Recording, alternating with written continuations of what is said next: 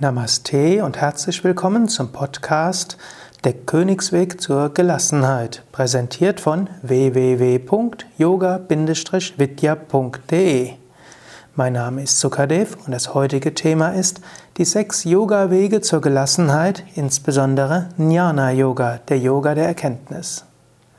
Es gibt ja verschiedene Weisen, Yoga einzuteilen. Ich teile Yoga gern in sechs Yoga-Wege oder man kann auch sagen sechs Teile des Yoga ein. Erstens Jnana Yoga, der Yoga des Wissens und der Erkenntnis. Zweitens Raja Yoga, der Yoga der Geistessteuerung. Über diesen Raja Yoga Weg werde ich im weiteren Verlauf dieser Podcast-Sendung noch recht viel sagen. Denn diese Podcast-Sendung heißt ja der Königsweg zur Gelassenheit und wird sich ganz besonders auf Raja Yoga beziehen, Raja heißt ja König und die Konzepte des Königswegs zur Gelassenheit stammen zum großen Teil aus dem Raja Yoga. Also du kannst gespannt sein, in einigen Sendungen werden wir direkt zum Raja Yoga übergehen. Drittens Bhakti Yoga. Bhakti Yoga, der Yoga der Liebe, der Yoga der Gottesverehrung, der Yoga der Hingabe zu Gott. Viertens Karma Yoga, der Yoga der Tat, der Yoga der, des verhaftungslosen Handelns, des verhaftungslosen Wirkens. Karma Yoga auch der Yoga des uneigennützigen Dienens. Fünftens, Kundalini Yoga, der Yoga der Energie. Kundalini Yoga hat viele Energiepraktiken, um so das Energieniveau zu erhöhen und zu stärken. Sechstens, Hatha Yoga, der Yoga der Körperübung.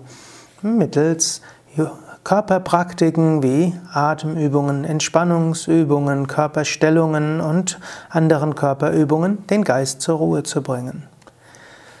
Was sagen jetzt diese sechs Yoga-Wege, um zur Gelassenheit zu kommen? Ich will darauf in dieser Podcast-Sendung eingehen, insbesondere vom Jnana-Yoga her. Jnana-Yoga ist der Yoga des Wissens. Jnana-Yoga, Jnana heißt Wissen, Jnana Yoga stellt die ewigen Fragen, die die Menschheit seit Jahrtausenden umtreibt. Wer bin ich? Woher komme ich? Wohin gehe ich? Was ist nach dem Tod? Was ist vor der Geburt? Was ist das Ziel des Lebens? Was ist die Welt? Was ist Gott? Was ist wirklich? Was ist unwirklich? Was ist Glück? Gibt es ein höheres Ziel im Leben? Das sind die Urfragen, die im Jnana Yoga systematisch gestellt werden. Und ich gebe ja auch viele Seminare und Weiterbildungen zu diesem Thema. Auf den Yoga Vidya Seiten gibt es sehr viel über diese grundlegenden Fragen des Jnana Yoga. Jnana Yoga ist nämlich keine reine Philosophie. Jnana Yoga ist ein Erkenntnisweg. Jnana Yoga will sagen, diese Fragen intellektuell zu diskutieren ist eine Sache. Sie aber wirklich zu erfahren, ist eine andere Sache. Denn letztlich Fragen wie wer bin ich sind nicht intellektuell erklärbar. Sie sind aber in der Meditation erfahrbar. Frage nach einem höheren Glück kann schon intellektuell faszinierend sein, aber dieses höhere Glück tatsächlich zu erfahren, das ist das, worum es geht. Ich will auf eine dieser Fragen eingehen, welche gerade für die Gelassenheit von besonderer Bedeutung sein kann. Die Frage, wer bin ich? Hm, die Frage, wer bin ich, ist natürlich eine Angelegenheit eines Lebensweges. Das ganze Leben ist eine Antwort auf die Frage oder ist eine Suche nach der Frage, wer bin ich? Im Jnana Yoga beziehungsweise auch im Vedanta, der Philosophie hinter dem Jnana Yoga, gibt es eine Technik, die nennt sich Vichara, also die systematische Fragestellung, wer bin ich? Und dieses, diese Fragestellung, wer bin ich, geht von der Subjekt-Objekt-Beziehung aus. Und die Subjekt-Objekt-Beziehung besagt, Subjekt ist der, der wahrnimmt, Objekt ist der, der wahrgenommen werden kann. Subjekt ist der, der etwas tut, Objekt ist das, mit dem etwas getan wird. Und wenn du dich selbst fragst, wer bin ich? Bin ich Subjekt oder Objekt? Ist klar, ich bin Subjekt. Ich nehme etwas wahr. Das, was ich wahrnehmen kann, das bin ich nicht. Ich tue etwas mit einem Gegenstand. Ich bin also der, der tut. Ich bin nicht der Gegenstand, der getan wird. Verhältnismäßig ist das Subjekt äh, von Dauer, das Objekt verändert sich. Ich kann ein Subjekt von, ein Objekt von hier nach dort transportieren. Also ich kann zum Beispiel meinen Stift vom Schreibtisch auf den anderen Schreibtisch oder in die Schreibtischschublade geben. Ich kann auch beobachten, hm, wie das Essen in meinem Magen verschwindet. Also Objekte verändern sich. Objekte können sowohl Ort verändern wie auch Zustand verändern. Das Subjekt, das Ich, welches beobachtet und tut, ist verhältnismäßig gleich. Wir können also sagen, anhand dieses Beispiels, Subjekt-Objekt-Beziehung, ich bin derjenige, der tut, ich bin nicht das, was getan wird. Ich bin derjenige, der beobachtet, ich bin nicht derjenige, der beobachtet wird. Ich will das, diese Subjekt-Objekt-Beziehung oder diese Subjekt-Objekt-Analyse etwas weiter führen, zunächst mal anhand von zwei banalen Beispielen. Ein Beispiel ist, bin ich diese Uhr? Hm? Ich habe jetzt gerade eine Uhr vor mir liegen und ich kann sie mir anschauen und kann fragen, bin ich diese Uhr? Natürlich ist klar, nein, ich bin nicht diese Uhr. Warum bin ich nicht diese Uhr? Erstens, ich sehe die Uhr. Ich bin also derjenige, der sieht. Die Uhr ist das, was gesehen wird. Ich bin also nicht die Uhr, sondern ich bin der Beobachter der Uhr. Zum Zweiten, ich kann die Uhr anschauen, ich kann sie bewegen, ich kann sie vor dem Schreibtisch weglegen, ich kann sie auch wieder an meinen Arm anlegen und so weiter. Ich kann sie auch jemand anders geben. Soweit einfach und klar. Anhand des Beispiels der Uhr kann ich aber auch an auch zwei Dinge anschauen, nämlich die Identifikation und die Verhaftung. Denn die Uhr, die jetzt vor mir auf dem Schreibtisch liegt, ist die Armbanduhr, die ich abgelegt habe, ist nicht hm, nur eine Uhr, sondern es ist meine Uhr. Warum ist es meine Uhr? In diesem Fall, weil ich sie gekauft habe. Du würdest aber auch empfinden, dies ist meine Uhr, wenn du sie geschenkt bekommen hast. Vielleicht sogar, wenn du sie gefunden hast hm, und sie nicht abgegeben hast.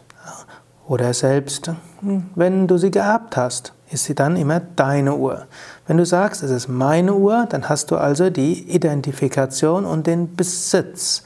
In dem Moment, wo du sagst, dies ist meine Uhr und dich damit identifizierst, in diesem Moment hm, kommt, passiert etwas. Nämlich, wenn mit der Uhr etwas passiert, passiert auch etwas mit deinem Geist. Angenommen, du würdest die Uhr anschauen und wirst feststellen, sie geht nicht mehr richtig. Oder angenommen, du entdeckst Kratzer auf der Uhr. Oder angenommen, hm, du verlässt deinen Schreibtisch und du bist in einem Großraumbüro und du kommst eine Stunde später wieder und die Uhr ist weg. All das wenn du dich damit identifizierst, dann bekommst du Probleme.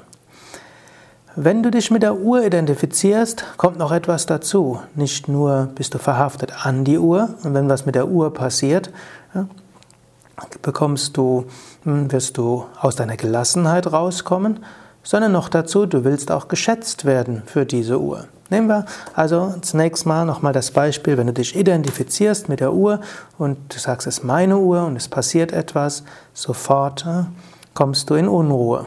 Und äh, wenn du die Befürchtung hast, dass etwas mit der Uhr passiert, schon das bringt dich zur Unruhe. Es braucht noch nicht mehr etwas mit der Uhr zu passieren, du brauchst nur Angst zu haben, dass mit der Uhr etwas geschehen könnte. In dem Moment, wo du dich identifizierst, bist du also aus deiner Gelassenheit draußen. Und eben des Weiteren, wenn du dich sehr mit der Uhr identifizierst, naja, das ist meine Uhr und die passt so richtig zu mir, die drückt aus, was ich so bin, denn Uhren sind ja ganz unterschiedlich, dann willst du auch, dass andere dich für diese Uhr besonders schätzen. Und sagst, ja, hm, oh, wenn jemand sagt, oh, du hast aber eine tolle Uhr, die ist ja richtig schön, oder wie viele Funktionen hat die denn? Ah, das geht alles damit, dann fühlst du dich toll. Denn du identifizierst dich mit der Uhr, du machst dein Ich von dieser Uhr abhängig. Indem du also dich identifizierst und sagst, das ist meine Uhr, bist du schon potenziell aus deiner Gelassenheit draußen. Was würde jetzt vom Jnana Yoga her gesagt werden, anhand des Beispiels der Uhr? Du würdest nicht sagen, es ist meine Uhr, sondern du würdest sagen, das ist eine Uhr, die ich jetzt vorübergehend habe.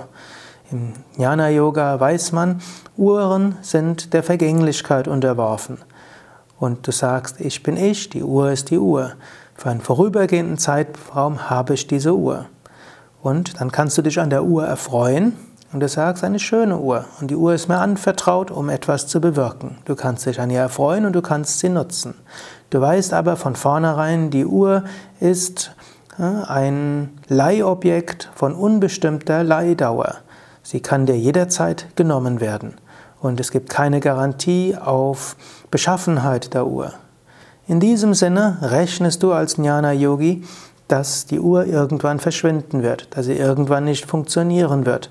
Und du weißt auch, dein Glück hängt nicht davon ab, ob du für diese Uhr geschätzt wirst oder nicht. Zweites Beispiel, dein Auto. Hm? Menschen identifizieren sich heutzutage sehr stark mit dem Auto, sagen, das ist mein Auto. Menschen verbringen ja zum Teil mehr Zeit mit ihrem Auto und in ihrem Auto, als es mit ihrem Partner verbringen, wenn man jetzt die Zeit des Schlafens abzieht. Bin ich das Auto? Logischerweise bin ich natürlich nicht das Auto, aber das Auto ist mein Fahrzeug. Ich fahre mit dem Auto. Interessante ist, Menschen identifizieren sich schon so sehr mit ihrem Auto, hm, sagen zum Beispiel, wo stehst du? Das heißt dann nicht, wo stehe ich physisch, sondern man, man sagt dann zum Beispiel hinten auf dem Parkplatz. Hm. Wenn man also sagt, hm, wo stehst du, dann ist die Identifikation mit dem Auto so stark, dass sie sagen, ja, dort hinten. Oder ich wurde irgendwann mal an einer Tank, an einer Autowaschanlage gefragt, wie viel PS haben Sie? Muss zugeben, hm, ich habe da erst nicht verstanden. Und was sagt er, wie viel PS habe ich? Habe ich noch nie drüber nachgedacht, wie viel PS ich habe. Aber natürlich hat er gemeint, wie viel PS hat mein Auto? Er sagt, wie viel PS haben Sie? Hm? Und äh, er hat noch nicht mal gewartet auf meine Antwort, sondern hat gleich gesagt, ich habe so und so viel PS. Hm? Kam nachher heraus, er hatte ein Auto, das die gleiche, grundsätzlich die gleiche Marke war wie ich hatte, aber eben ein, er hatte gerade die Version des Modells, welche besonders viel PS hatte.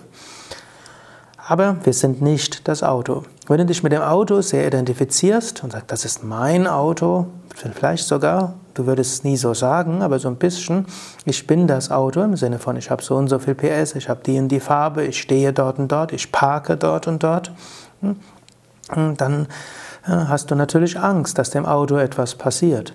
Wenn du dein Auto geparkt hast und nicht mehr sicher bist, hast du das Auto abgeschlossen und hast du große Angst, dass dein Auto geklaut wird. Wenn du in einer Gegend parkst, wo vielleicht nicht so sicher ist, hast du Angst, dass das Auto zerkratzt wird. Wenn du irgendwo hörst, dass das Auto ein bisschen stottert, hast du irgendwo Angst. Und wehe, wenn irgendwo das Auto beschädigt wird. In dem Moment, wo du dich mit dem Auto identifizierst, kommen Ängste und bist du aus deiner Gelassenheit heraus. Du machst dein Glück abhängig von einem Objekt, das nicht in deiner Macht steht und das du nicht wirklich bist. Ein nächstes, ah, jetzt natürlich, wie geht der Jnana-Yogi damit um? Er sagt, ja, das Auto ist mein Fahrzeug. Ich habe es für eine bestimmte Zeit. Selbst wenn ich es gekauft habe, es gehört niemals mir, denn es besteht niemals in, ganz, ist niemals in meiner Kontrolle. Es ist ein Teil dieser Welt, vorübergehend anvertraut. Hm? Mietobjekt unbestimmter Nutzungsdauer. Auch den Preis, den ich dafür zahle, ist nicht ganz klar. Der Preis ist natürlich äh, Steuern und vielleicht abbezahlter Kredit und so weiter. Aber es gibt noch mehr Preise, die man bezahlt für die Nutzungsdauer. Du musst dich um das Auto kümmern, du musst Ölwechsel machen, zur Reparatur bringen, parken und vielleicht sogar eine Parkdauer oder eine Garage bezahlen und so weiter. Aber du bist nicht das Auto.